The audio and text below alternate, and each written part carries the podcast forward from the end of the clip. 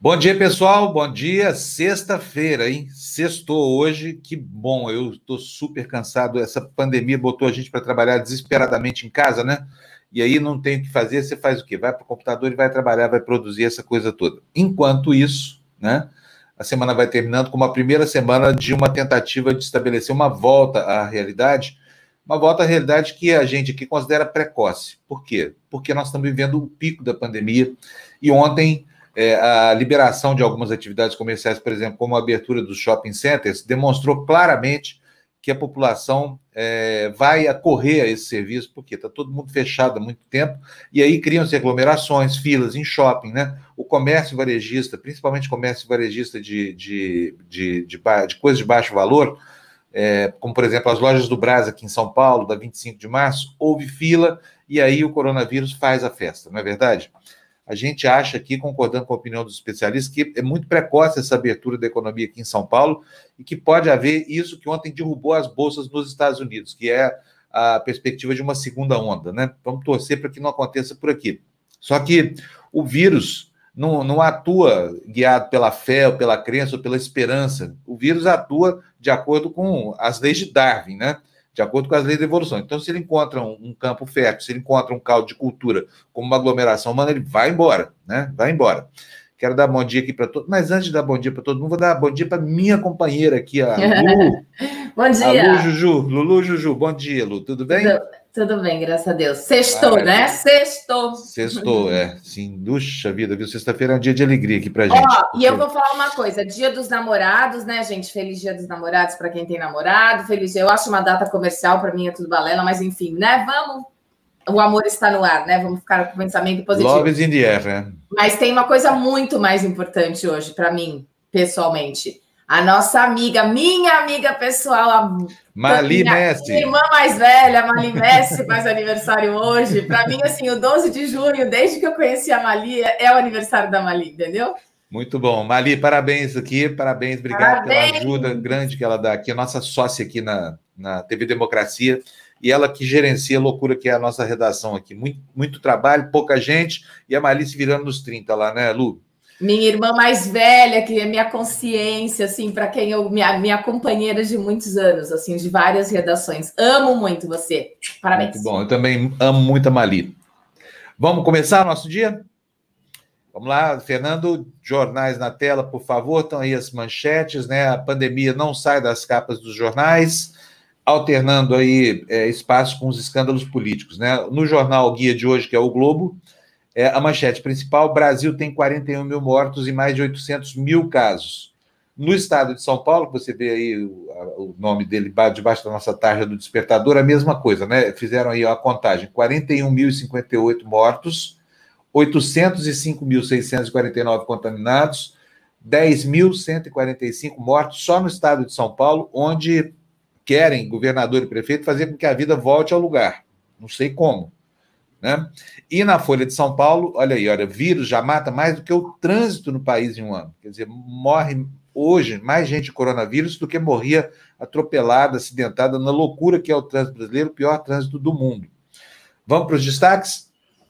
Eu continuo aqui fazendo um esforço, Lu, para dividir o noticiário em editorias, tá? Tá dando certo. De novo. Então, nós estamos concentrados hoje em governo Bolsonaro e suas derrotas, governo Bolsonaro e suas atrapalhadas, coronavírus, né?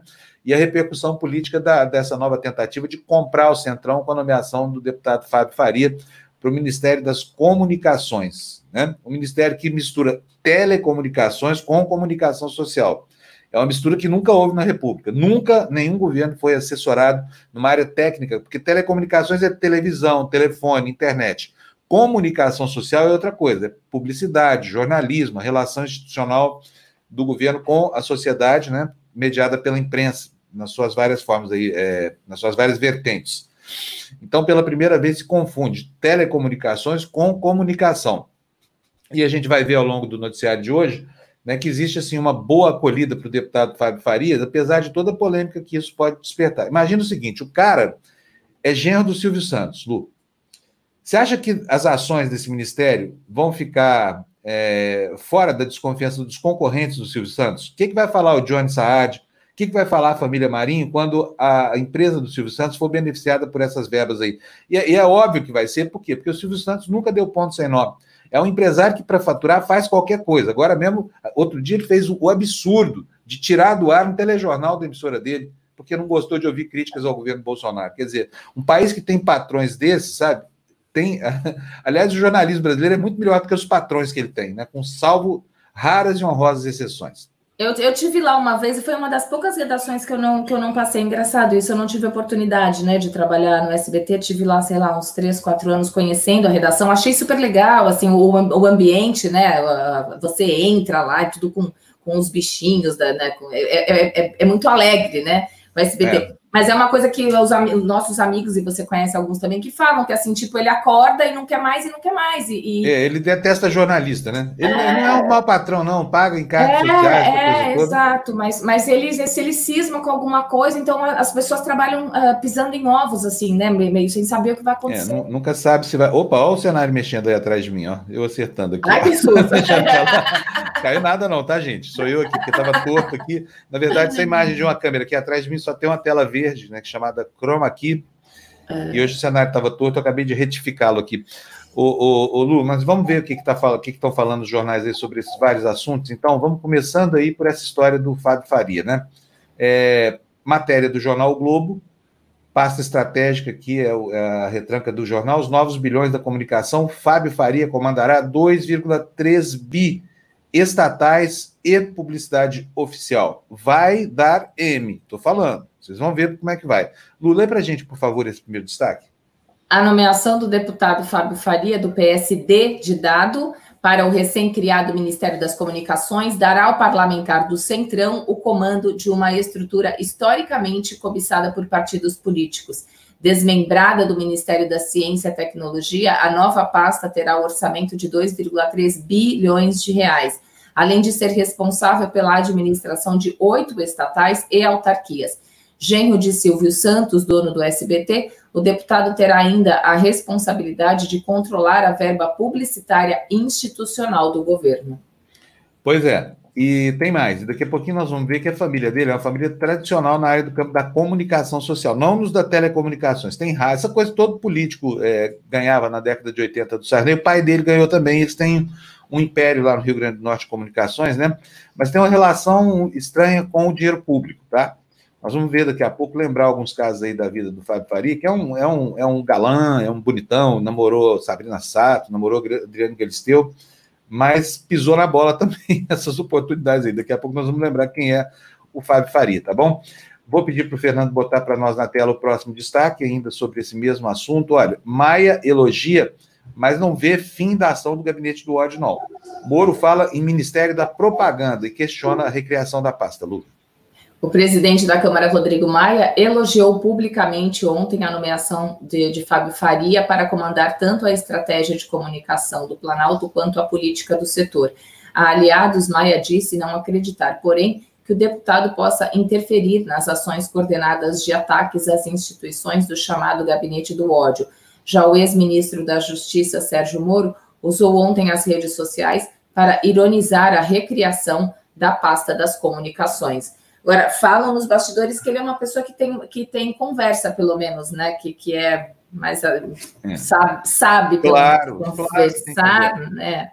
Só ver que tipo de conversa, depende do tipo de conversa. É, ele, é, ele, é, ele, é, uma pessoa bem vista lá pelos amigos dele, mas isso não quer dizer que ele seja uma pessoa absolutamente correta do ponto de vista da ética. Precisa lembrar que o governo Bolsonaro prometeu lá para trás, né, acho que ele esqueceu e deve ter perdido a memória, que não nomearia ninguém que já teve rolo com, com verba pública. Não é o caso desse deputado, sabe? Ele. Depois eu vou falar isso. No namoro com a Adriane Galisteu, terminou de uma forma quase trágica para a reputação dele. Sabe por quê? Porque ele quis levar ela para os Estados Unidos para. É rico para caramba o cara, né? Uhum. Mas, na hora de convidar a namorada para ir para os Estados Unidos, usou uma passagem emitida pela Câmara. Lembra disso? Então, aí a Adriane Galisteu ficou pé da vida com essa história, sabe? Meteu a boca no mundo, disse que ela não precisava desse tipo de favor, que ela era completamente contra. Na época virou minha heroína, ela é minha amiga, a gente trabalhou junto na, na Bandeirantes, ela teve uma atitude muito digna, mas ficou muito ruim para esse deputado, né? Se o cara que já fez isso, assim, o, o, digamos assim, o nível de rigor moral dele permite esse tipo de coisa, vamos ver o que fará sentado sobre quase 2 bilhões e meio de reais aí, né? E ainda tendo que gerenciar o Goebbels do governo, que é o Fábio Weingarten. Vai estar subordinado a ele, né? Vamos ver como é que vai ser essa relação aí também. Bom, próximo destaque para a gente, por favor, Fernando, na tela. Fernando? Fê, fê, fê. Tá aí. Acorda, Fernando! Vamos lá, gente! Olha aí, ó, na herança familiar de Faria, tá falando, olha, rádios e política, Lu. O elo do novo ministro com o setor vai além da relação com a família Bravanel. O pai dele, Robson Faria, ex-governador do Rio Grande do Norte e presidente do PSD local, é dono de rádios que operam no interior do estado e usam a marca Rádio Agreste. A família possui atualmente três outorgas, duas FM e uma AM. O novo ministro foi sócio do negócio, mas saiu formalmente da empresa Rádio Agreste em 2013. Agora, aí do outro lado da página, vocês vão ver uma descrição do perfil dele, né? É, e aí está também o embrólio todo, a confusão toda que a gente já antecipa que irá acontecer, tá? Porque sabe que dono de televisão é muito zeloso uns dos outros, logo, logo estão brigando aí por causa de dinheiro. Vai lá, Lu, lê para a gente, por favor. Aos 42 anos, o deputado que está em seu quarto mandato na Câmara é de família tradicional na política potiguar e foi escolhido por seu trânsito nos bastidores do Palácio do Planalto. Faria tem a simpatia do clã Bolsonaro por suas relações com o setor de mídia e laços familiares. É genro de Silvio Santos, dono do SBT, casado com Patrícia Abravanel, uma das herdeiras e apresentadoras do canal. Ela é dona também da TV Alphaville, um canal por assinatura que leva o nome do bairro de luxo onde moram, em Barueri, na Grande São Paulo. Ministro e a mulher também são sócios numa empresa de produção artística ligada à TV aberta, a New Beginnings. É, é isso aí. Bom, vamos lá, tocando o barquinho. Fernando, mais um, por favor. Mais uma notícia para gente. Tá aí, olha, privatização da EBC. É um, uma das, da, das, das, plataformas dessa gestão, né? Ele vai ter que atuar nisso aí. E não só nisso, vamos ver o que, que, que é que o Jornal Globo diz que espera esse deputado no Ministério das Comunicações. Lu. A pasta, a pasta de Fábio Faria também será responsável por super, supervisionar o leilão da internet 5G no Brasil. O edital está em fase de consulta pública na Agência Nacional de Telecomunicações, a Anatel. Era previsto para ser lançado no fim do ano, mas deve ficar para 2021. O tema é polêmico dentro do governo, já que a ala ideológica defende a exclusão da chinesa Huawei, Huawei é isso? Na participação da infraestrutura do novo modelo. O Ministério terá papel importante, entre outras atribuições, de definição de valores e investimentos para o leilão.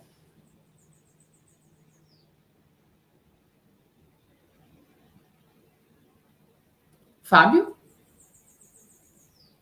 Desculpa, fechei aqui o microfone, estava passando eu, avião. Eu, eu falei, estou sozinha aqui agora. Não, não, não está sozinha. É o seguinte, não, eu fechei porque aqui agora os aviões estão passando, tem mais trânsito aéreo, então isso cria um ruído aí para você. Esqueci de abrir. Bom, mas é, é, vamos lá então. O, vocês sabem da guerra que está lá nos Estados Unidos, essa história de, de, do 5G, né? Porque a Huawei, que é essa empresa aí que, de nome complicado, desenvolveu uma tecnologia que é uma tecnologia muito boa, estava disputando mercado dentro da América do Norte. Aí o Trump, sob a justificativa disso que isso colocava é, em risco a segurança nacional por causa do tráfego de, de dados sensíveis por essas redes, proibiu a Huawei, moveu montanhas lá nos Estados Unidos para tirar essa empresa da parada, né? Agora, eles têm interesse em atuar no Brasil vendendo 5G para nós aqui. Aí fica a minha pergunta: como é que vai ser administrado isso? Porque todo mundo sabe que o governo é racista, né? E tem ódio dos chineses, apesar, a despeito do, do, do, da parceria comercial que a China faz com o Brasil. Isso já suscitou várias e várias questões, inclusive tem um ministro aí, que é o, o doido da, da educação, que está sendo processado no Supremo por racismo contra os chineses, né? E, e, essa relação é uma relação muito delicada. Será que o governo brasileiro vai ter a coragem de tentar excluir uma empresa chinesa do rol dos fornecedores dessa tecnologia para a gente? Pergunto isso porque a China é o maior parceiro comercial do Brasil. E a sensibilidade dessas relações pode sim trazer problemas grandes para a gente aí. Ontem mesmo, o embaixador da China tuitou uma mensagem de harmonia.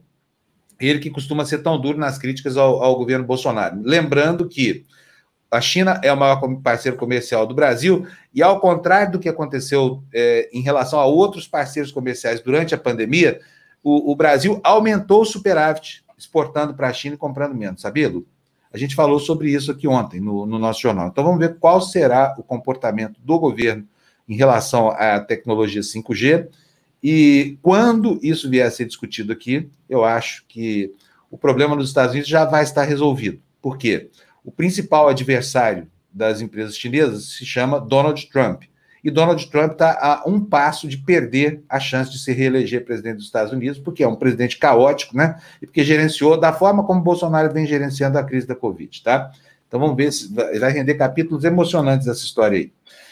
Próximo destaque na tela, por favor, senhor Fernando.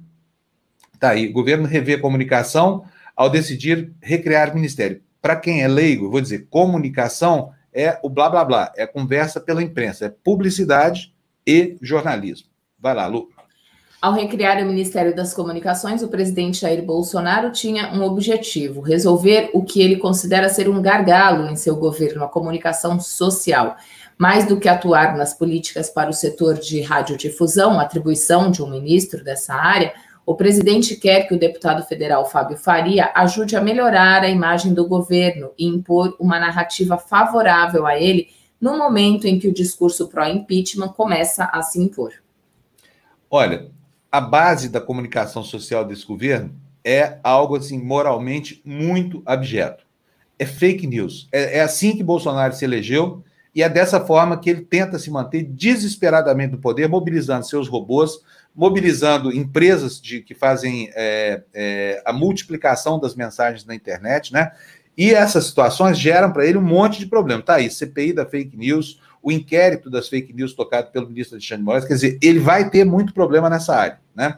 Então, é, o, o, que é que se pode esperar de um, um, um governo que mantém um esquema como esse, um esquema chamado até de gabinete do ódio, né? Pela ferocidade das, das suas campanhas, né? Como é que será que esse deputado vai evitar ou impedir que Fábio Weingarten continue é, é, alimentando essa máquina que vive pedindo o fechamento do, do, Congresso Nacional, por exemplo. Né? Se conseguir, terá nascido aí um líder político de primeira grandeza. Eu não acredito. Primeiro que eu não acredito que ele seja de primeira grandeza, acho que é de quinta categoria mesmo, é lá do fundo do baixo clero, né? Sempre em posições lá muito retrógradas, essa coisa toda, e muito pouco importante. Vamos dar a ele a chance de mostrar que ele é capaz de fazer alguma coisa que vá na contramão da vontade desse governo de tutelar a informação, né? E aí tem uma outra questão, viu, Lu, que é muito importante, que é a da liberdade de expressão, né? O que o governo pretende com seu projeto de mídia é calar a imprensa formal, já tomou várias iniciativas nesse sentido, tentou quebrar, fazer quebrar o, o jornal O Globo e o Valor Econômico, impedindo a publicação de editais né, que as grandes empresas têm que fazer todo ano, abrindo gratuitamente a CVM para tirar o NAP desse mercado dos jornais, e a todo momento xinga jornalistas, xinga empresas de comunicação, dá pitis lá no Palácio da Alvorada. Como será que o novo ministro vai gerenciar a histeria e as impropriedades desse governo? Né? Ele, o, o, presidente Fala. ontem lá no cercadinho, ele foi questionado por alguém que eu não sei quem foi, mas, mas eh, perguntando, né, como seria. Ele, eu lembro que ele falou assim, uma das falas foi algo mais ou menos assim: não, olha, a gente não quer concorrer com vocês, não. Vocês têm o papel de vocês, vai ser uma coisa aí tentando uh, justificar né, a, a, a, volta aí do, do, ministério e de tudo que vem junto. Aí eu pensei assim, mas a gente não quer concorrer com vocês, mas, mas, eu acho que nem tem, né? São coisas completamente diferentes, porque ele, os ataques que ele faz e, e, e o jeito que ele tá na mídia, eu, eu, eu não entendi o que ele quis dizer com isso. A gente não quer concorrer com vocês. É, também não entendi, não. Sabe perguntar um pouco mais para entender. Né? Bom, gente, vamos lá. Próximo destaque na tela. Estamos ainda falando sobre é, a repercussão das notícias. Olha aí, ó, máquina de mentiras.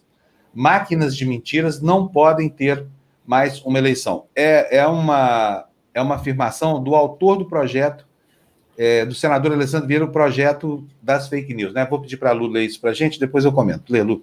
Autor do, Autor do projeto que trata do combate às fake news, da regulação das empresas de redes sociais, o senador Alessandro Vieira, do Cidadania, defende que o texto precisa ser votado com urgência, apesar das divergências sobre o tema. Ele argumenta com o calendário, lembrando que o processo eleitoral se aproxima e que o país não pode voltar às urnas sem um controle mais rígido da internet. As críticas mais comuns têm sido de que a falta de um critério claro para definir fake news pode limitar a liberdade de expressão das pessoas e que a obrigação de cessão de dados às empresas donas das redes é, pode expor os usuários. Sem consenso, a votação da proposta esta semana foi adiada. O senador quer vê-la na pauta do plenário na próxima semana. Muito bem, é isso aí. Urge resolver esse assunto, estabelecer punições severas para quem assassina reputações e para quem mente para a população. É o caso de Bolsonaro e seu esquema de comunicação, tá? É o caso de Bolsonaro e seu esquema de comunicação. Vamos para o próximo destaque? Vamos, Fernando? Na tela aí, temos aí, olha, pequenininha a manchete, a Lu vai ter dificuldade para ler essa letrinha aí. Se eu, quiser, eu, já... eu, não, eu tudo bem, eu já estou assim, ó, estou bem aqui. Tá? Mostra a cara dela aí, Fernando, mostra ela aí. Assim, assim, ó. ó. Muito bom, vou te ajudar aqui, tá, Lu? Eu vou ler essa notícia para você, tá bom? Depois você lê uma para mim, vamos lá, a gente troca. Então vamos lá, Mauro Menezes, ex-presidente da Comissão de Ética da Presidência. Dizer que se afastou da empresa não basta, em relação ao Fábio Faria, né? E a, a, o lead da matéria é o seguinte: o novo ministro das Comunicações, Faria, tem vínculos familiares com o canal de TV SBT e rádios Agreste, no Rio Grande do Norte, que poderão limitar a sua atuação por conflito de interesse. É exatamente o que a gente estava falando aqui agora há pouco. Né? A avaliação é do advogado Mauro Menezes, é mestre em Direito Público e ex-presidente da Comissão de Ética Pública da Presidência da República, o órgão responsável por analisar e julgar os casos é, de autoridades políticas. Enfim, tá aí, ó, tá antecipando o problema. Vai haver, é favas contadas, não tem como.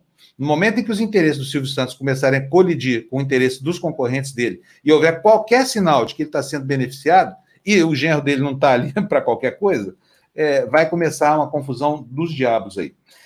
Vamos só aguardar, né? Enquanto a gente fala, trata de outros assuntos aqui, Fernando. Vamos lá, para a tela com o próximo. Olha, tá aí, ó, o presidente visa amarrar o PSD e dá um tiro de alerta a Ramos, né? A nomeação de Faria, segundo a Folha de São Paulo, para comunicação, traz um jogo de espertezas mútuas. É um texto analítico do Igor Gielo. Lu. O presidente Jair Bolsonaro busca alguns objetivos distintos com a recriação do Ministério das Comunicações. Primeiro, amarrar o PSD a seu projeto de poder. Segundo, dar um tiro de advertência ao general Luiz Eduardo Ramos, ministro da Secretaria de Governo. A escolha do deputado Fábio Faria simboliza a tentativa número um ele não é próximo do presidente do seu partido, Gilberto Kassab, mas para membros do governo, sua presença traz o PSD para o time de Bolsonaro. Muito bem. Pessoal, vou pedir uma coisa para vocês. Não se esqueçam de dar os likes e espalhar pelas suas redes aí pessoais, pelo WhatsApp principalmente, o link aqui do, da, da nossa conversa diária, porque a gente precisa fazer crescer essa audiência aqui, porque a audiência está vinculada diretamente com a possibilidade de a gente ter sustentabilidade econômica né? A gente está, como você, a gente está enfrentando essa pandemia com muita galhardia, entendeu? E fortalecendo esse serviço para que ele possa se manter íntegro e é, absolutamente não influenciável por fatores como, por exemplo, publicidade, que a gente não deseja aqui, e, e para que ninguém diga para a gente que a gente deve ou não deve, pode ou não pode falar isso ou aquilo, né, Lu? Você então, viu que a gente tem dois novos membros, né? Você viu aí? Chegaram não, vi, não temos dois novos membros aqui já, é? Hoje, olha aliás, que legal. Aliás, o Daniel foi às 7 e 05 da manhã, e já faz 20 minutos que ele se tornou novo membro, Daniel Trevisan. Obrigada, viu, Daniel? Então, mais... então não são só dois, tem aqui, ó, tem o Maracajá. Maracajá. Dizendo, é, dizendo para nós que o Bolsonaro transformou o Brasil em uma caquistocracia. O que, que é caquistocracia? Escreve aqui para mim na área de comentário que eu quero saber, tá bom? Não vai dar para dar um Google aqui. O Ronaldo Ferreira dos Reis, olha aí, ó, se tornou membro do nosso, do nosso programa, né? E nós temos aqui quem mais? Daniel Trevisan. Daniel Trevisan. Muito bem-vindos vocês. Gente, sigam esse exemplo, tá? Eles estão no caminho certo. Acabou de aparecer mais um aqui, que mais beleza. Um, mais um. É, a, a galera, é, olha esse 12 de junho, hein? Olha aí. Muito bem. E quero falar para vocês que estas camisetas aqui, eu deixo de vendê-las agora na, na, na segunda-feira e elas passam a virar brinde para quem nos contribui com a gente da categoria parceiros, tá? Só dessa forma vai ser possível atender, é, é, conseguir essa, essa camiseta aqui do Somos 70%, movimento que o nosso companheiro aqui, Eduardo Moreira, começou no programa Fura Bolha e que ganhou as ruas do país, né? Bom, feito o nosso comercial, vamos para voltar para a nossa atividade fim, que é disseminar a informação de boa qualidade. Fernando? Olha, ó, eu achei aqui no Google, viu, o Caquistocracia. O que é Caquistocracia, Lu? Posso falar agora? Pode, Vamos... claro. É o sistema de governo onde os líderes são os piores, menos qualificados e ou mais inescrupulosos cidadãos. Olha, Galiza Júnior, muito bem-vindo aqui, mais um membro do, do canal. Tá legal. muito legal a coisa hoje. Estou gostando legal. de ver, gente.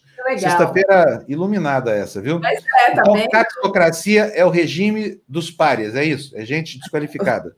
Isso, é. Resumindo, é, é isso. Resumindo, da porcaria. Exatamente, uma caquistocracia. Não, não conhecia essa palavra, não. Muito obrigado. Como é que é?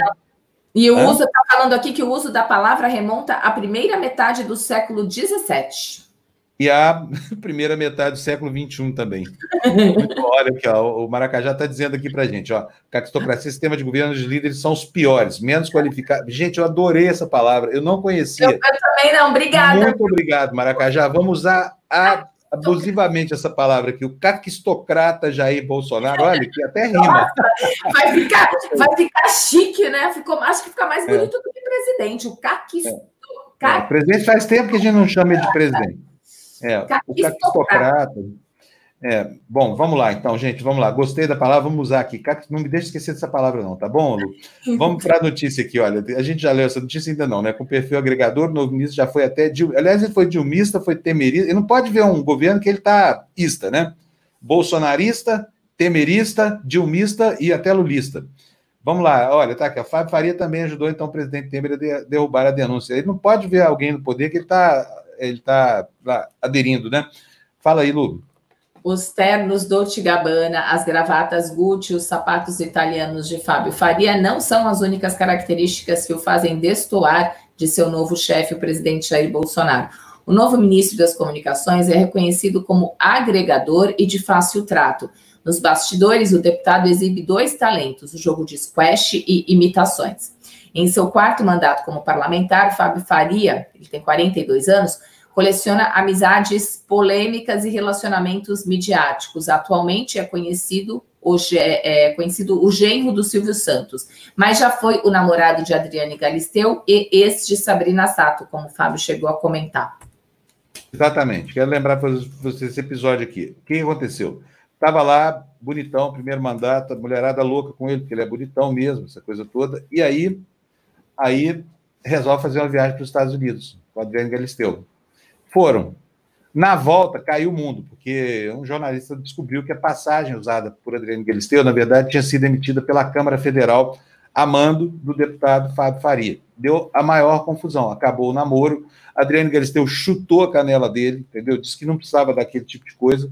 Estava no momento de, de, de mensalão, de petrolão, acho que de mensalão.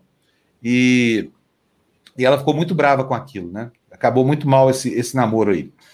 E, bom, logo, logo ele continuou namorando outras socialites, essa coisa toda, isso não reverberou na vida pessoal dele, mas pegou muito mal na época, né? Vamos esperar que o comportamento ético dele seja mais decente do que foi naquela época, agora como ministro, né? Porque, afinal de contas, quem, quem tinha é, é, benefícios, assim, digamos, tão singulares na Câmara e usava em benefício até das suas relações afetivas e etc, etc, o que faria, né, com esse mesmo, digamos assim, é, é, referencial moral sentado em cima de 2 bilhões e meio de reais. Né? Vamos estar vigilantes, deputado. Tá? A sua, é, digamos assim, desenvoltura como ministro em relação ao seu patrimonialismo manifesto. Tocando o nosso barquinho. Vamos para o próximo destaque. Na tela, por favor, está aí. Por segurança, os Estados Unidos já discutem crédito para a rede 5G no Brasil, assunto que vai estar afeto ao novo ministro. O embaixador americano afirma que a ideia é proteger dados, evitando que empresas chinesas forneçam equipamentos a operadoras brasileiras, tá? Está em curso lá. O, o, o Bolsonaro alaranjado, Trump, está querendo cercear ou determinar quem é que vai, no Brasil, nos fornecer tecnologia, tecnologia 5G. Lu, por favor. Os Estados Unidos já discutem com o governo brasileiro e com empresas nacionais o financiamento para a compra de equipamentos da Ericsson e da Nokia, da Nokia para a infraestrutura da rede 5G no Brasil. Segundo o embaixador americano no Brasil, Todd Chapman, esse tipo de financiamento é do interesse da segurança nacional dos Estados Unidos. A ideia é evitar que empresas chinesas forneçam equipamentos às operadoras de telefonia brasileiras para que seja possível proteger os dados e a propriedade intelectual e também as informações sensíveis das nações. Muito bem, isso encerra aqui o assunto da cobertura da nomeação do deputado Fábio Faria, dessa guinada em direção ao fisiologismo do governo Bolsonaro, que derrubou a sua máscara moralista, na verdade, tinha nada de moralista nessa história. E, enfim, agora a gente começa a falar sobre os outros dados do ambiente político. Tem uma entrevista hoje do Ciro Gomes na Folha de São Paulo, viu? O pessoal aqui gosta do Ciro, tá aí, então leiam a Folha de São Paulo. A manchete do jornal é: Bolsonaro quer assustar a classe média e depois lucrar com o caos ex-presidenciável critica Lula e diz que a hora de ir para a rua é, protestar chegará. Lula. Principal nome do PDT, o ex-ministro Ciro Gomes diz que o presidente Jair Bolsonaro prepara uma milícia armada para se manter no poder e que o ex-presidente Lula só se movimenta se ele próprio for a estrela central. A Folha, o ex-presidenciável, defende o impeachment de Bolsonaro e afirma que a parte jurídica está dada, mas a política ainda não. Ele faz coro com seu partido ao desestimular protestos de rua agora, durante a pandemia, mas diz que a hora chegará. Então, a hora chegará, mas tem que haver um mínimo de união entre esses líderes. Não adianta ficar Lula de um lado chamando a brasa para sua sardinha, ou se evitando, ou, ou, ou, evitando comer a sardinha porque a brasa é do outro, ou porque a sardinha é do outro, sabe? E tem que todo mundo dar as mãos, gente. Pelo amor de Deus, quem é que vai acha que o governo Bolsonaro um governo com um projeto nazista de país, entendeu? Uma ameaça concreta às instituições brasileiras, todo mundo chamando atenção para isso, e os nossos bufões aí, cada um bradando o seu próprio discurso, achando que vai caminhar sozinho e que ainda vai haver proveito eleitoral com isso. Não vai haver proveito eleitoral nenhum. Eles têm todos que caminhar juntos. É isso que a sociedade está exigindo desses líderes aí, porque senão não vai haver 2022. Vão disputar o quê? Não vai haver eleição. É o que vai acontecer, né? Bolsonaro é um ditador. Ele só não conseguiu ainda construir a sua ditadura, né? Porque está sendo contido mal e mal e porcamente ali pelas instituições brasileiras ainda. Mas as ameaças estão pairando no ar aí. Enquanto os nossos bufões continuarem achando que cada um é o dono da, da oportunidade, não vai acontecer nada, viu? Não vai acontecer nada. Próximo destaque na tela, por favor, Fernando. Olha só, fora da política, isso aqui é um recado direto ao Bozo, né? fora da política, chefe militar nos Estados Unidos, pede desculpas por ter participado da encenação, de uma encenação de Trump. A Lu vai ler e depois a gente comenta.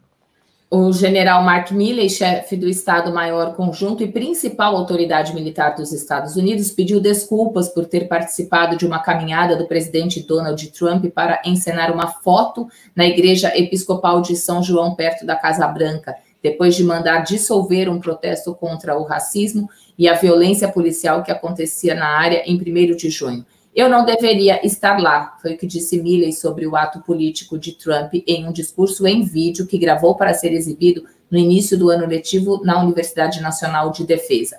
Minha presença naquele momento e naquele ambiente criou uma percepção de envolvimento dos militares na política interna, foi o que disse o general. Exatamente. Isso define o que é uma grande democracia e distingue essa democracia dos, das repúblicas bananeiras, tipo o Brasil, onde generais estriônicos, né, muitas vezes de pijama, outras vezes sem pijama, vestindo farda ainda, é, se esforçam para voltar ao poder em projetos ditatoriais que não fazem nenhum sentido no século XXI. É o caso do Brasil, infelizmente, né, onde a gente ainda continua tendo que perguntar todo dia de manhã como é que está o humor do generalato. Né? Olha o exemplo que vem dos Estados Unidos. O cara foi levado pelo Trump, pelo presidente da República, a uma manifestação de caráter eleitoral, onde só havia proveito para ele, Trump, se é que havia algum, e aí depois foi muito criticado duramente dentro das Forças Armadas, porque as Forças Armadas americanas não são instrumentos de coação política, ao contrário dessas Forças Armadas de quinta categoria daqui do Brasil onde os generais supremos patrocinam a carreira de Jair Bolsonaro e permitem que a, as academias militares se transformem em palanque eleitoral, que é o que está acontecendo aqui no Brasil, sabe?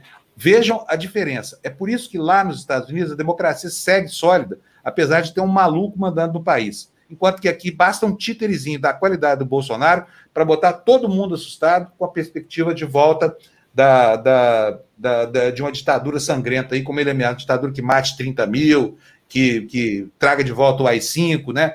Que promova os banimentos, a tortura e tudo isso, que é o que nos aflige hoje, o pesadelo que nos aflige hoje. Então fica aí, eu queria até ver de novo na tela, Fernando, a manchete aí para que você fixe bem essa informação. Cadê a manchete do slide anterior?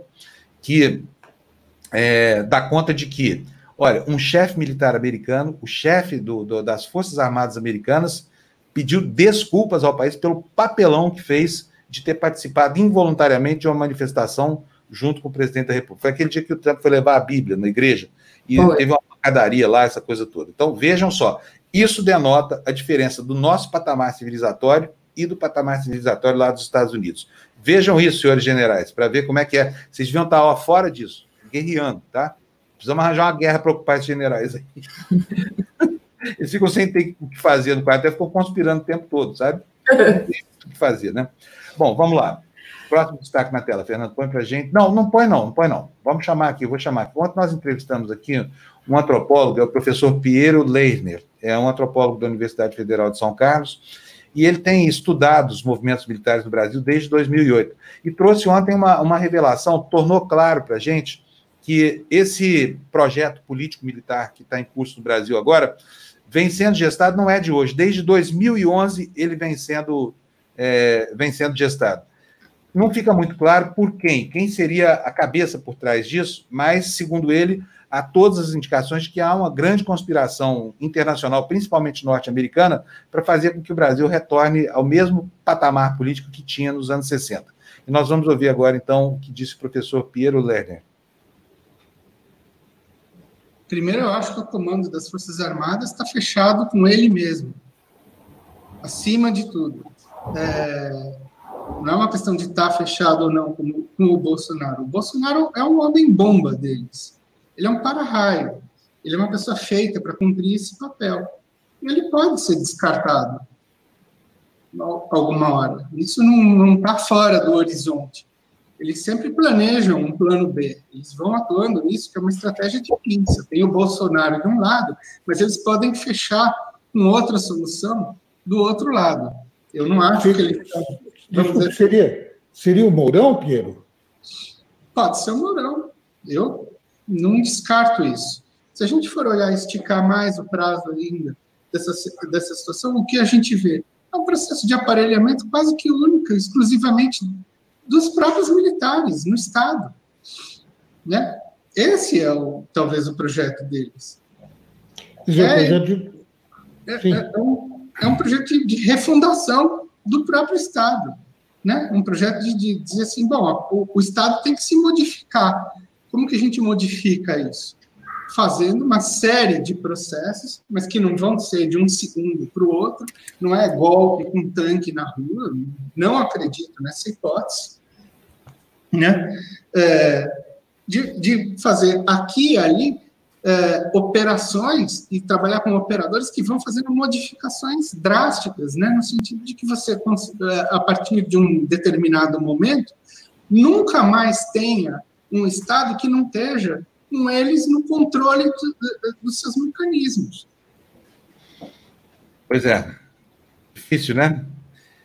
Difícil. É um projeto gestado por militares. Na visão dele, Bolsonaro nem é um personagem tão importante quanto parece, viu? É mais um, um, um palhaço que está colocando, entretendo a plateia enquanto coloca fogo no circo, né?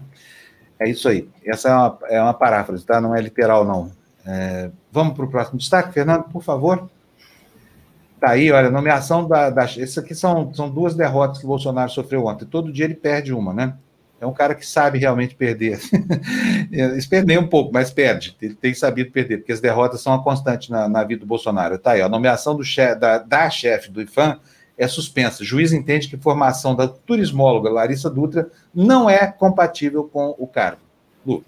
O juiz Adriano de Oliveira França, da 28ª Vara Federal do Rio de Janeiro, suspendeu a nomeação de Larissa Rodrigues Peixoto Dutra como presidente do Instituto do Patrimônio, Patrimônio Histórico Nacional, o IFAM.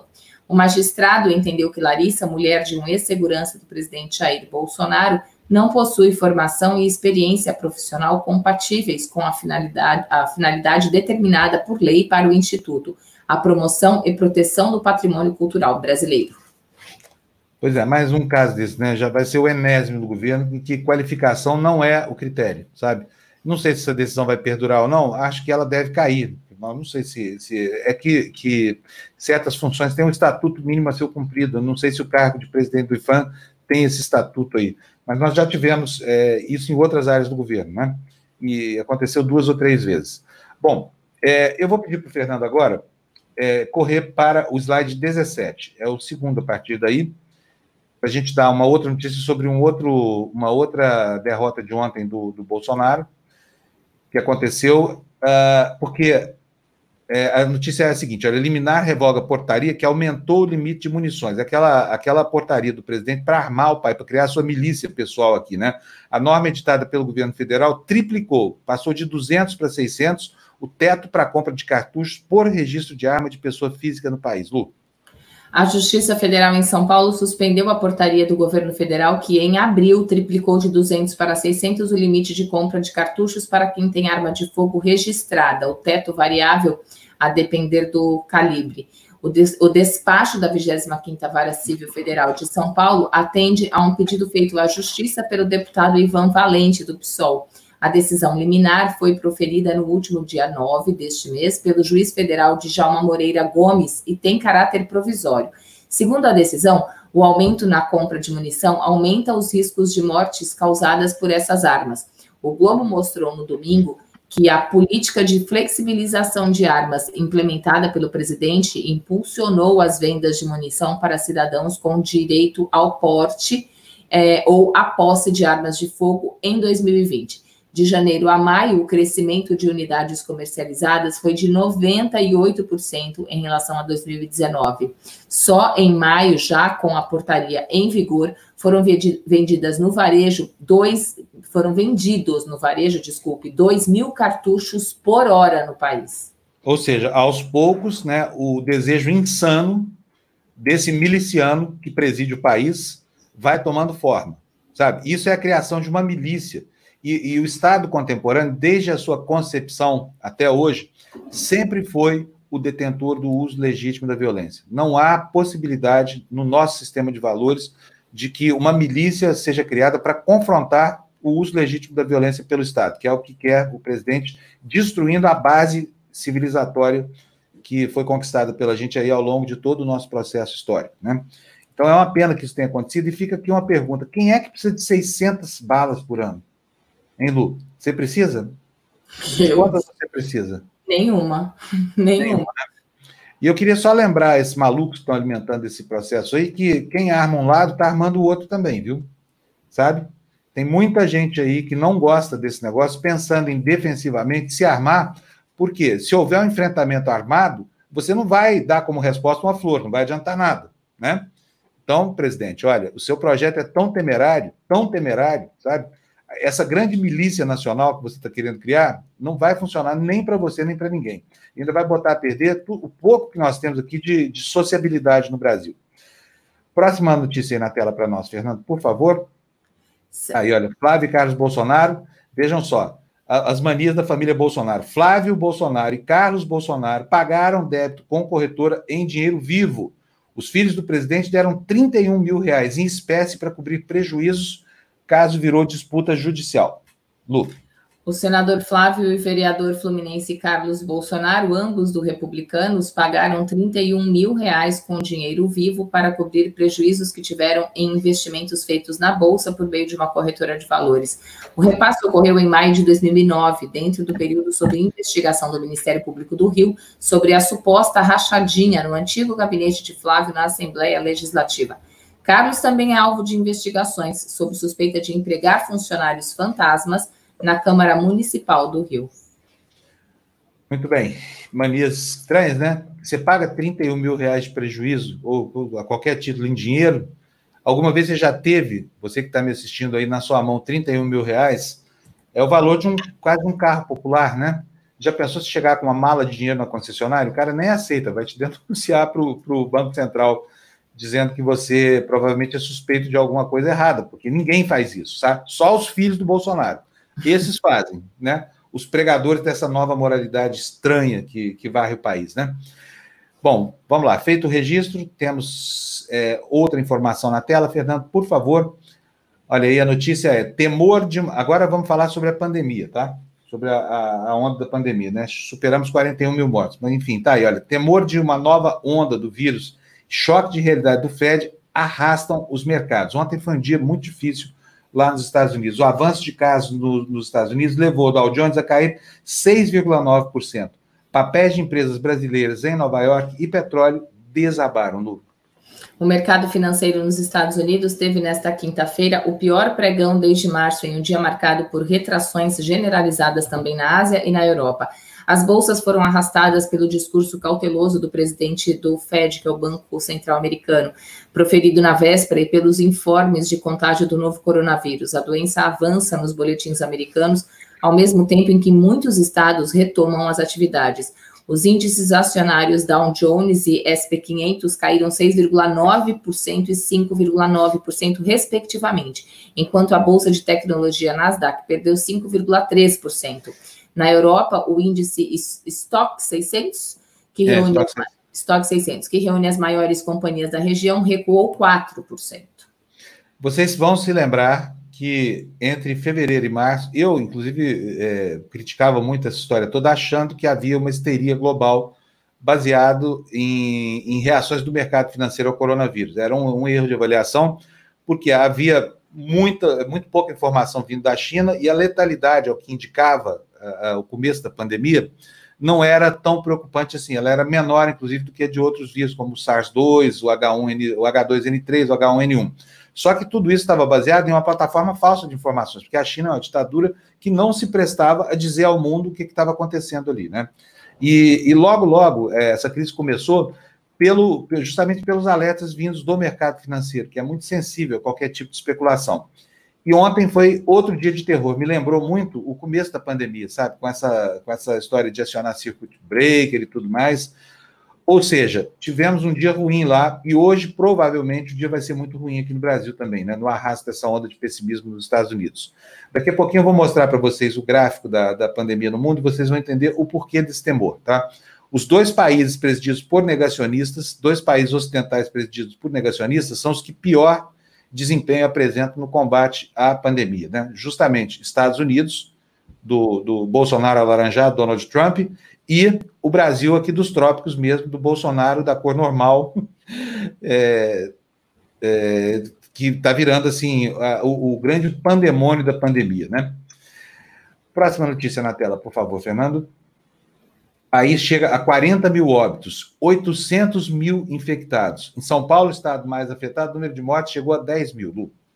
O Brasil ultrapassou ontem a marca das 40 mil mortes e dos 800 mil casos do novo coronavírus. Agora são 41 mil, 41 mil 58 vítimas, entre 805.649 infectados. De acordo com dados do consórcio de veículos de comunicação formado por Estadão, G1, o Globo, Extra e opa, Extra, Extra Oeste. Eu sempre confundo é. com o supermercado, meu Deus do céu. É. Tem um supermercado aqui do lado da minha casa, eu falo assim, é isso, supermercado é extra, jornal é extra. É. Eu acho que é tudo a mesma coisa, viu, Lu? Para mim é tudo né? extra. Depende é, do lugar do Brasil onde você nasceu, né? É. Pode ser extra, extra. Poça ou poça, né? Tem essas coisas. Enfim, vamos lá. Extra, Folha e UOL. O país somou 1.261 novos óbitos e 30.465 novos infectados nas últimas 24 horas. No estado de São Paulo, as mortes já são mais de 10 mil. Muita gente, né, perdendo a vida por isso e a insensibilidade campeando a, a nossa política, né, que é quem tem que trazer decisões acertadas e não traz. É, Bom, olha o que está acontecendo. Vocês estão vendo aí o alerta, né? Veja só o que, que é que governadores acuados, como João Dória, por exemplo, estão fazendo. Depois de resistir bravamente a, a, a todos os estímulos vindos de Brasília para não reabrir a economia, para não colocar as pessoas em contato umas com as outras, para cortar a disseminação do vírus, São Paulo voltou a funcionar. Eu mesmo fui ontem dar uma volta para ver como é que estava o movimento, fiquei assustado de ver a quantidade de gente na rua, viu? Sabe, vai ser uma tragédia. Porque essa gente está transmitindo o vírus, o vírus está ativo aí, circulando entre a população. Com essa aglomeração, Lu, você viu o Brás ontem, como é que estava? E hoje de novo, viu? Porque a, tá tudo igual, tá tudo igual. Logo às seis, eram o quê? Quatro e meia, cinco horas da manhã, já estava já tava mostrando. Até porque você sabe, lembra da, é, quem é de São Paulo deve saber disso. Tem aquela feirinha antes, né? Antes de abrir as lojas, tem, né? A feirinha da madrugada. E, e, tinha lá também, não estava, obviamente, com tanta gente ainda, né? Até porque essa feira, ela não. Ela, ela já foi bem, bem, bem mais cheia, mas já estava lá, estava tudo igual. Tudo igual. É, tudo igual. Parece que não existe pandemia, essa coisa toda, né? Produto do quê? De uma pressão de desinformação de um presidente que só fala mentira, que é um mentiroso quanto mais, que está colocando as pessoas para se contaminar. Eu, sinceramente, não sei qual é, uh, qual é o sentido disso, sabia? Porque é uma insistência burra demais. O Bolsonaro está lutando contra imagens terríveis de gente baixando sepultura, contra o luto, né? Parece um psicopata quando não, não manifesta nenhuma dor pela perda de, de, de, entes queridos, né? Falta até hoje, né, uma manifestação de condolências, né? Falta até hoje ele demonstrar alguma tristeza por isso aí, nunca demonstrou. Às vezes fala de leve, oh, sinto muito, mas é o destino de todo mundo, né? Do alto da sua ignorância e da sua torpeza, é tudo que Bolsonaro consegue fazer, né? Uma pena isso, uma pena. Enfim, vamos tocar o barquinho, vamos ver aqui agora como duas visões diferentes podem enxergar de maneira diversa o mesmo processo. Quer ver só? Primeiro, bota aí na, na, na, na tela para gente, Fernando, por favor. Vocês vão ver aí, essa manchete é da Folha de São Paulo. Olha só, paulistanos fazem fila para matar a saudade de shopping. Na reabertura, venda em loja de marca de luxo chega a superar a de dia normais. Então, a Folha de São Paulo está dizendo o quê? Que ontem teve um grande movimento nos shoppings, não é isso? Lê para gente, por favor, Lu. Pelo comportamento, paulistano estava com saudade dos shoppings. No primeiro dia de reabertura na capital paulista, consumidores fizeram fila para entrar e bater perna nos centros de compra mais populares, enquanto nas lojas de alta renda as vendas chegaram a superar as de dias normais. Segundo a Abraça, Associação Brasileira de Shopping Centers, 53 estabelecimentos abriram nesta quinta-feira na capital. Agora vamos ver como é que o jornal O Estado de São Paulo está vendo essa reabertura. O Jornal Estado de São Paulo claramente torce pela reabertura do, do, do comércio, entendeu? Mas está numa posição meio envergonhada para defender e está transformando a posição editorial em objeto das manchetes das notícias, o que está completamente equivocado. Olha aí qual é a manchete do, do Estadão. Na reabertura de shopping, na, na, desculpa, é, aquela manchete foi do Estado de São Paulo, essa agora é da Folha de São Paulo. Na reabertura, shoppings de São Paulo têm baixa procura. Nós acabamos de ler a notícia dizendo que teve fila e as madames comprando produtos de luxo mais do que em tempos normais, né? Um dos centros de compra abriu 20 minutos mais cedo antes do horário combinado com a prefeitura. A entrada de clientes é restrita, diz o intertítulo. É, a gente leu a da Folha, né? A anterior estava é. aqui da Folha. Agora vamos lá. No primeiro dia de reabertura dos shoppings na cidade de São Paulo, houve estabelecimento que já funcionava antes do horário combinado com a prefeitura. Assim como teve também centro comercial que viu aproximadamente um terço dos seus lojistas optarem por não abrir as portas ontem, véspera do Dia dos Namorados, uma importante data para o comércio. Muito bem. Essa foi a manchete do Estadão. Então são dois, duas visões diversas de um mesmo de um mesmo processo, né? Um diz que teve fila das madames e o outro diz que, que o movimento foi fraco, né? Gina Marques, buongiorno, come lei va? Come lei va? Lei va bene? Visto... Lei va bene. Viu ontem que boa pergunta para o Walter? Eu vi, eu vi, foi a primeira, fiquei morrendo de ciúme na entrevista do Mairovic, porque a Gina fica reclamando aqui, porque eu chamo ela de lei, que é senhora italiana, entendeu? Mas ontem ela ela estava toda, toda assim com o Walter Mairovic, come lei va? Como que é isso, Gina? Como é que é isso? Então, nós... morrendo de ciúme dessa não é, história. É. Olha, ah, na verdade, foi em 98 que eu conheci pela primeira vez, assim, de vista, que ele tá, que foi o ano que foi assinado o Tratado de Roma, né, para estabelecer a Corte Penal Internacional. E... Mas foi, nós nos encontramos mesmo no ano 2000 em Palermo, que era a conferência transnacional sobre o crime organizado. Né? Então, nós nos conhecemos ali e tal, e ele não não estava lembrando né, disso daqui, na, naquele momento, né? Mas depois, quando ele lembrou, eu falei, nossa, e ficamos assim, na época, grandes amigos, trocávamos sempre informações, mas aí o, o, o tempo vai passando, né? Que, que foi um grande prazer entrevistá-lo ontem, viu? Grande prazer mesmo.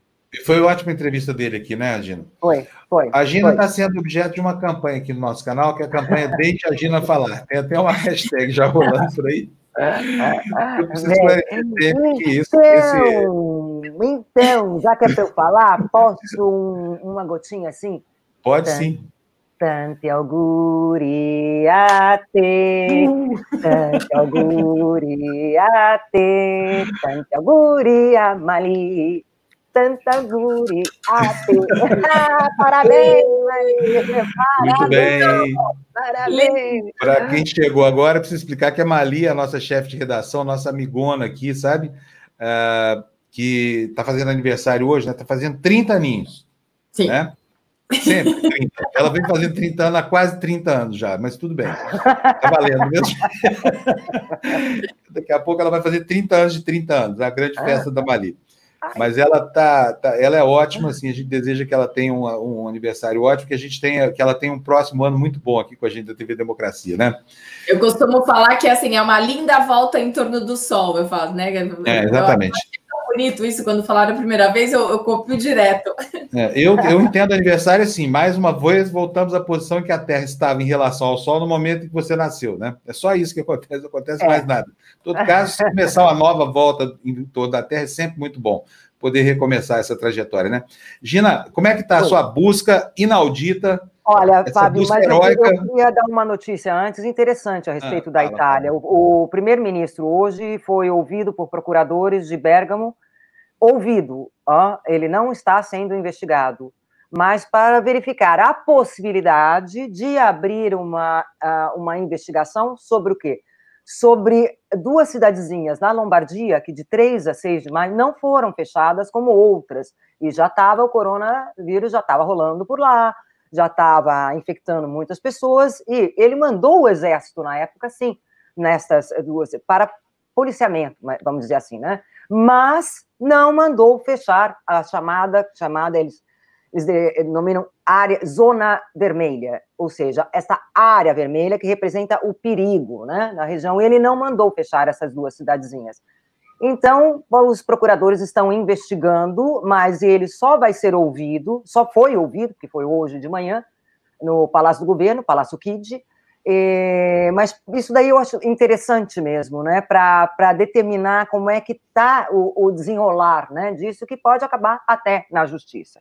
Tá? Então, eu, por isso que eu quis fazer essa introdução a respeito da Itália, sobre essa notícia, que, do meu ponto de vista, é uma notícia importante, para não só para a Itália, mas para vários países no mundo, porque isso daí parece que está acontecendo também na França, não sei a que nível está é, é, essa, essa busca, essa, é, essa essa pesquisa dos, do, dos magistrados. Tá? Mas na Itália eles já estão trabalhando em cima para uma certa tentativa de atribuir responsabilidades. Né? Já tem também associações que estão se movimentando a respeito, pedindo justiça pelos próprios parentes, querendo saber se isso não poderia ter sido evitado, né? esse número de mortes tão grande não poderia ter sido evitado, então está se movendo nesse sentido. Fábio, vamos lá, então, para as notícias. Temos, vamos, temos a nossa temos, busca incessante temos a nossa busca, isso. Alguém, isso. Algum maluco aí que fale bem do Bolsonaro no mundo, né? Ah, não conseguimos não. achar até hoje, estamos caminhando ah. aí. A Gina todo dia acorda às três da manhã lá na Itália para perscrutar a imprensa internacional acerca de boas notícias para Bolsonaro. Infelizmente, ela não tem sido muito bem sucedida, mas a gente, a gente continua na luta, né, Gina? É. Essa notícia do jornal italiano La Repubblica é o segundo maior jornal da Itália. É, essa notícia fala, é do, escrita pelo correspondente Daniele Mastro Giacomo, ela fala da extrema-direita que pressiona o Bolsonaro para uma, uma volta seria mais ou menos uma, uma reviravolta autoritária, né? Uh, ou seja, e no último parágrafo dessa notícia, ele, ele fala principalmente do, do, do, barulho que fez, do impacto que teve a notícia do no, The New York Times, que a gente já deu, né? A Cíntia já deu. New York Times é coisa dela, Washington Post é, e a Cíntia segue muito bem o que se passa né, sobre o Brasil nos Estados Unidos, uh, inclusive o que se passa nos Estados Unidos também, né? Então ela fala de golpe, obviamente, ninguém ainda fala, mas oficialmente ele vem negando, sendo negado muitas vezes, né? Mas é, pelos mesmos militares que ocupam 10 das 22 poltronas no executivo. Porém, é, algumas pessoas, né, protagonistas, né, eminentes, como o general Augusto Heleno, o verdadeiro braço direito, conselheiro para a segurança, são são aparecem algumas, alguns sinais sutis dessa intenção de, eh, de golpe, gente. Então, essa daí é o La República. Vamos lá. Olha, agora... o André Ramos está me chamando de desumano aqui, porque nós demos essa missão para você, Gina. E eu, eu, eu sei que é penoso, eu sei que é. Entendeu? Eu entendo isso. A gente relutou muito em pedir que a Gina fosse atrás dessa missão em glória aí de achar alguém, alguém que fale bem do Bolsonaro na imprensa mundial sabendo já das dificuldades que ela iria enfrentar. Por isso ela está ganhando muito bem aqui na TV Democracia, inclusive ganhou um adicional de insalubridade para tentar ler tudo que sai por aí sobre Bolsonaro, né? Que, enfim, agora a Gina está praticamente uma milionária abastada lá em Roma, sem ter muito como gastar o salário grande que ela está ganhando aqui na TVD para enfrentar essa missão terrível, né, Gina? Eu, eu lamento muito. Alguém tinha que se dispor esse sacrifício, ela se dispôs, então, né? Foi bom, Gina. Muito obrigado. Agradeço todo dia você ter topado esse desafio insano. Agora, tem, tem, a próxima que é primeiras fotos, depois do jornal, por favor, Fê. Olha só, não é o Bolsonaro, tá?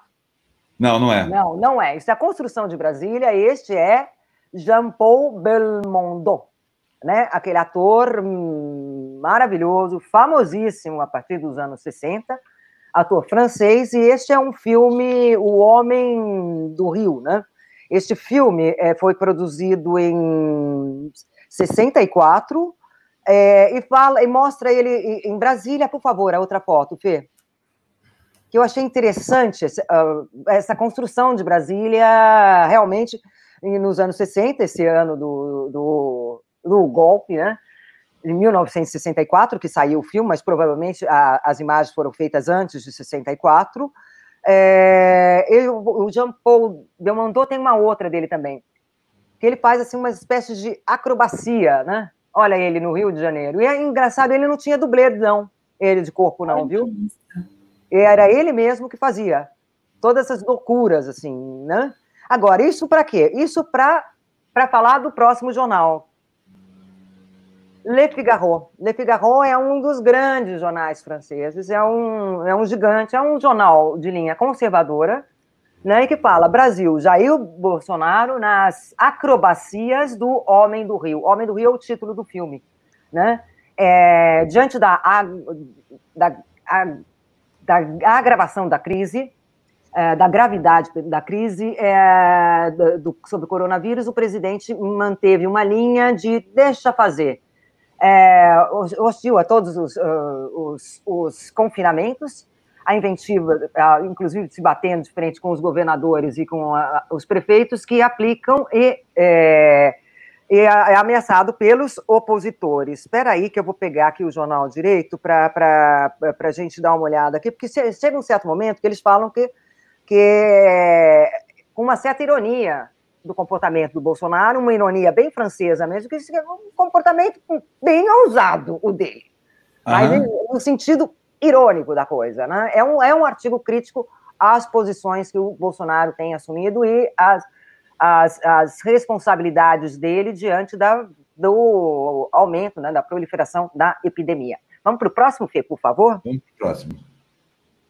Opa, Japão. Né? Japão? Japão. Japão. Pera lá, esse daí é, você sabe quem é, né? Sim, sei. É, tá escrito lá o nome dele. É o Fica em Casa. Tá? é o Fica em Casa da Máscara Preta. É o Fica em Casa da Máscara. Dória é engraçado, o Dória é muito vaidoso, né? Você vê que tudo dele é bonitinho, assim, tudo é bem uhum. reparado. Você vê a máscara dele, até a máscara é, é, deve ser da Dior. olha, olha, eles, é, engraçado, o Japão dá bastante destaque ao Dória. Eu imagino porque a maior uh, colônia japonesa, colocar colônia não é a palavra exata, né? É, o maior número de imigrantes japoneses no exterior, eu tenho a impressão que está em São Paulo mesmo. É, né? é exatamente isso. É, é, isso aí. É isso aí.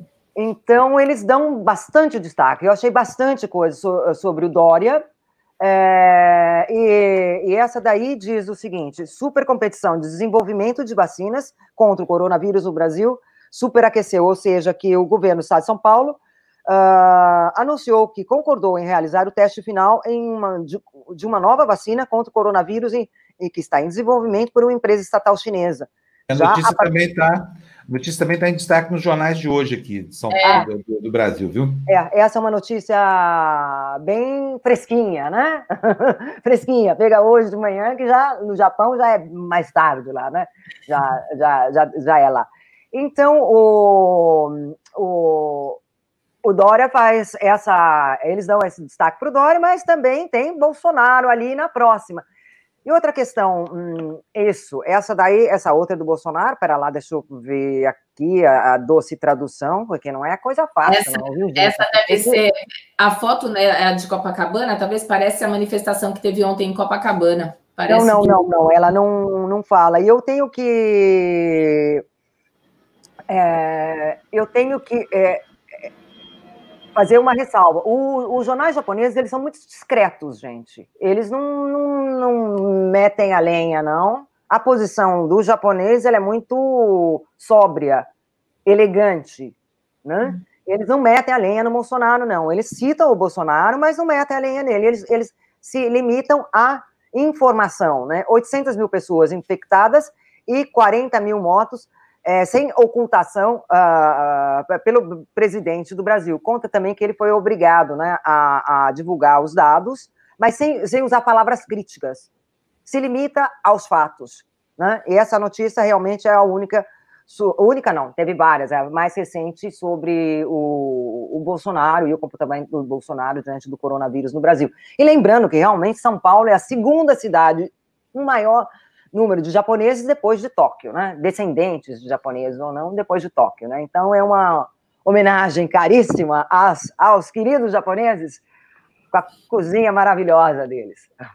É, essa, essa foto, viu, Gina? Não sei se ontem você chegou a ver, é, foi uma, uma cena lamentável, viu? A- eu, eu não, eu não sei direito, a, a foto ali foi, do- foi do- da manifestação que teve em Copacabana, colocaram 100 cruzes é, em covas rasas para fazer uma homenagem para pra, as pessoas né, que, que morreram por conta da doença, e um senhor é, é, pró-Bolsonaro derrubou, Foi- ele começou a derrubar as cruzes Ah, que estavam ali, uma cena lamentável. E aí o- o- as pessoas que estavam organizando o movimento, eu não lembro de se alguém, acho que era Rio da Paz, a, a organização, uma coisa assim, é, um, um senhor, um outro senhor, é, indignado, é, eu, eu tô arrepiada só de falar, ele começou, é, é um pai que perdeu um filho de 25 anos, ele começou a levantar cruz por, por cruz por cruz e gritava respeito, respeito é o mínimo que o senhor pode ter. Então, assim, a manifestação que era uma coisa assim,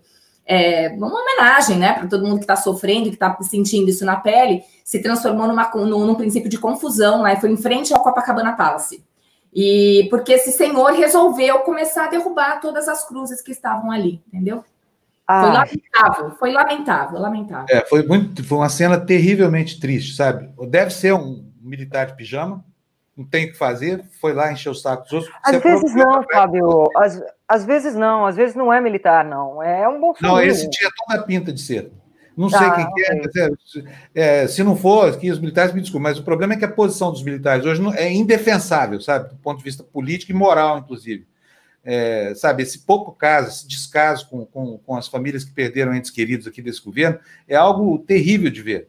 Gina, você não imagina o que que é. Imagina se o presidente da- do primeiro-ministro da Itália aí chegasse publicamente e não fizesse uma menção, um gesto de condolência, nada de, de, de apoio para as milhares de pessoas que morreram na Itália.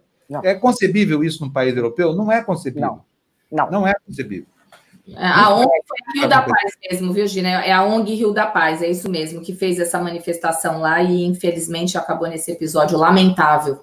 A manifestação foi na rua ou foi na praia? Foi na Foi na- praia, foi na areia da Um protesto, tinha pouca gente, sabe? E aparece lá esse imbecil, que não tem outra palavra, troglodita, e começa a tirar as cruzes lá e, que foram. Ele saiu derrubando, saiu fortes, é. derrubando. Saiu derrubando. Bom, Gina, nós precisamos encerrar. Tá bom. Porque estamos 8 e 10 da manhã já, a Jéssica daqui a pouco desiste da gente, sabe? A Jéssica tem dado duro aí para manter a gente é, em forma durante a, a pandemia. E agora, quando acabar mesmo, por enquanto não vai, não vai acontecer, porque eu estou isolado aqui. Eu sou cardíaco e tenho stent no peito e sou hipertenso. Então, eu não vou atrás desse vírus nem a pau. Estou esperando acabar para que a Jéssica possa retomar os treinos junto comigo aqui, como personal trainer, sabe? Eu não consigo fazer as aulas dela, mas, em compensação, ela. Deixa eu botar ela na, na parada aqui. Já coloca. Professora, bom dia, professora. Ah, Onde você está hoje, professora? Mudou de novo o cenário. Ah lá, tô, não, continuo aqui em São Paulo. Tá tudo Continua igual. aqui em São Paulo? Tá bom. Tá. Então aparece de vez em quando para fazer uma visita, mas depois da pandemia, deixa a pandemia passar, tá bom, professora? Combinado. Bem- Gina, adoro quando eu entro com a Gina. Já, ó, já fico felizona, ó. Eu vou fazer aula. Ho- Hoje é alongamento, não é? Olha, é.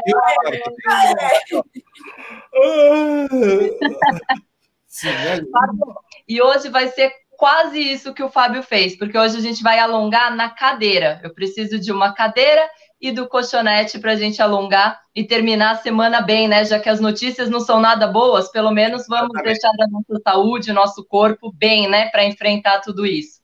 Muito, muito bom. Então tem tudo aqui. Eu vou ficar aqui na minha cadeira mesmo esperando essa aula, tá bom? aula do Combinado.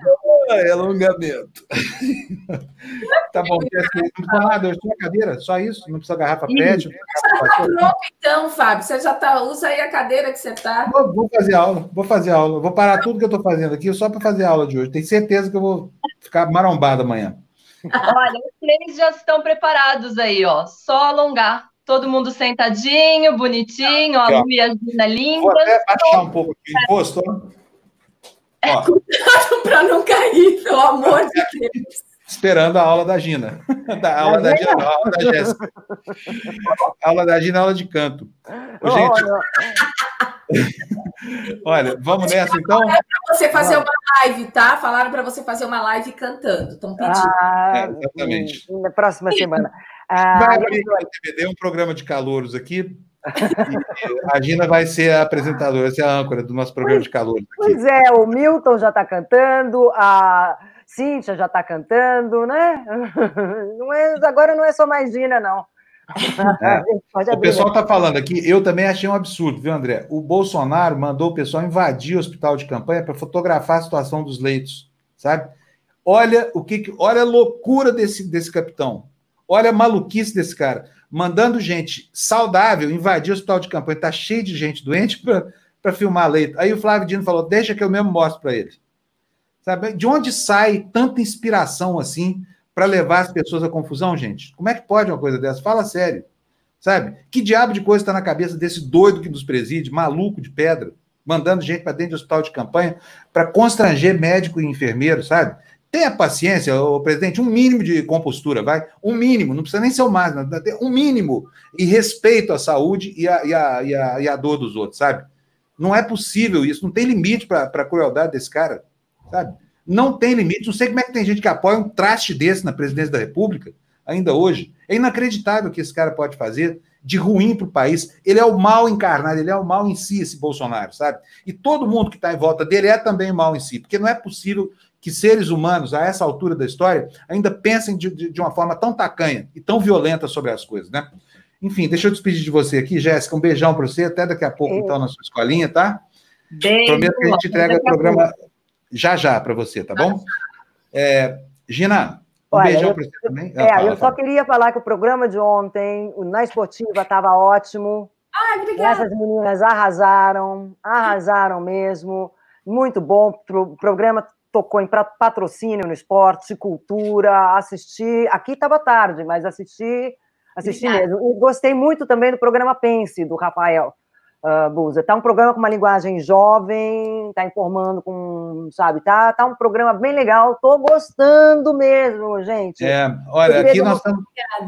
Estamos dando uma diversificada na, na- na nossa, na nossa programação, incluindo aqui temas que são holísticos, né? Vamos falar sobre filosofia, vamos falar, já estamos falando sobre meditação, estamos falando já sobre constelação familiar, que é, é algo muito interessante. Eu estou abrindo, olha, francamente, não são coisas que no plano pessoal me agradam, mas tem muita gente que gosta desses temas, isso aqui chama TV Democracia, então as pessoas vão ser atendidas, e eu vou dizer para vocês uma coisa, vou anunciar aqui em primeira mão nós vamos ter um programa sobre tarô, com uma taróloga muito boa. Tá? Eu não vou me consultar com ela, porque eu mantenho aqui meu ceticismo, mas quem gosta de falar sobre isso vai ter uma excelente referência, tá bom? É isso aí. E olha, eu vou dizer uma coisa para vocês: se depender da Juliana Fratini, que é a minha companheira aqui do Tertúlia, logo, logo me dá o horóscopo aqui também, porque ela é astróloga. Então, é isso aí. Meninos, vamos nessa então, Gina? Vamos? Vamos.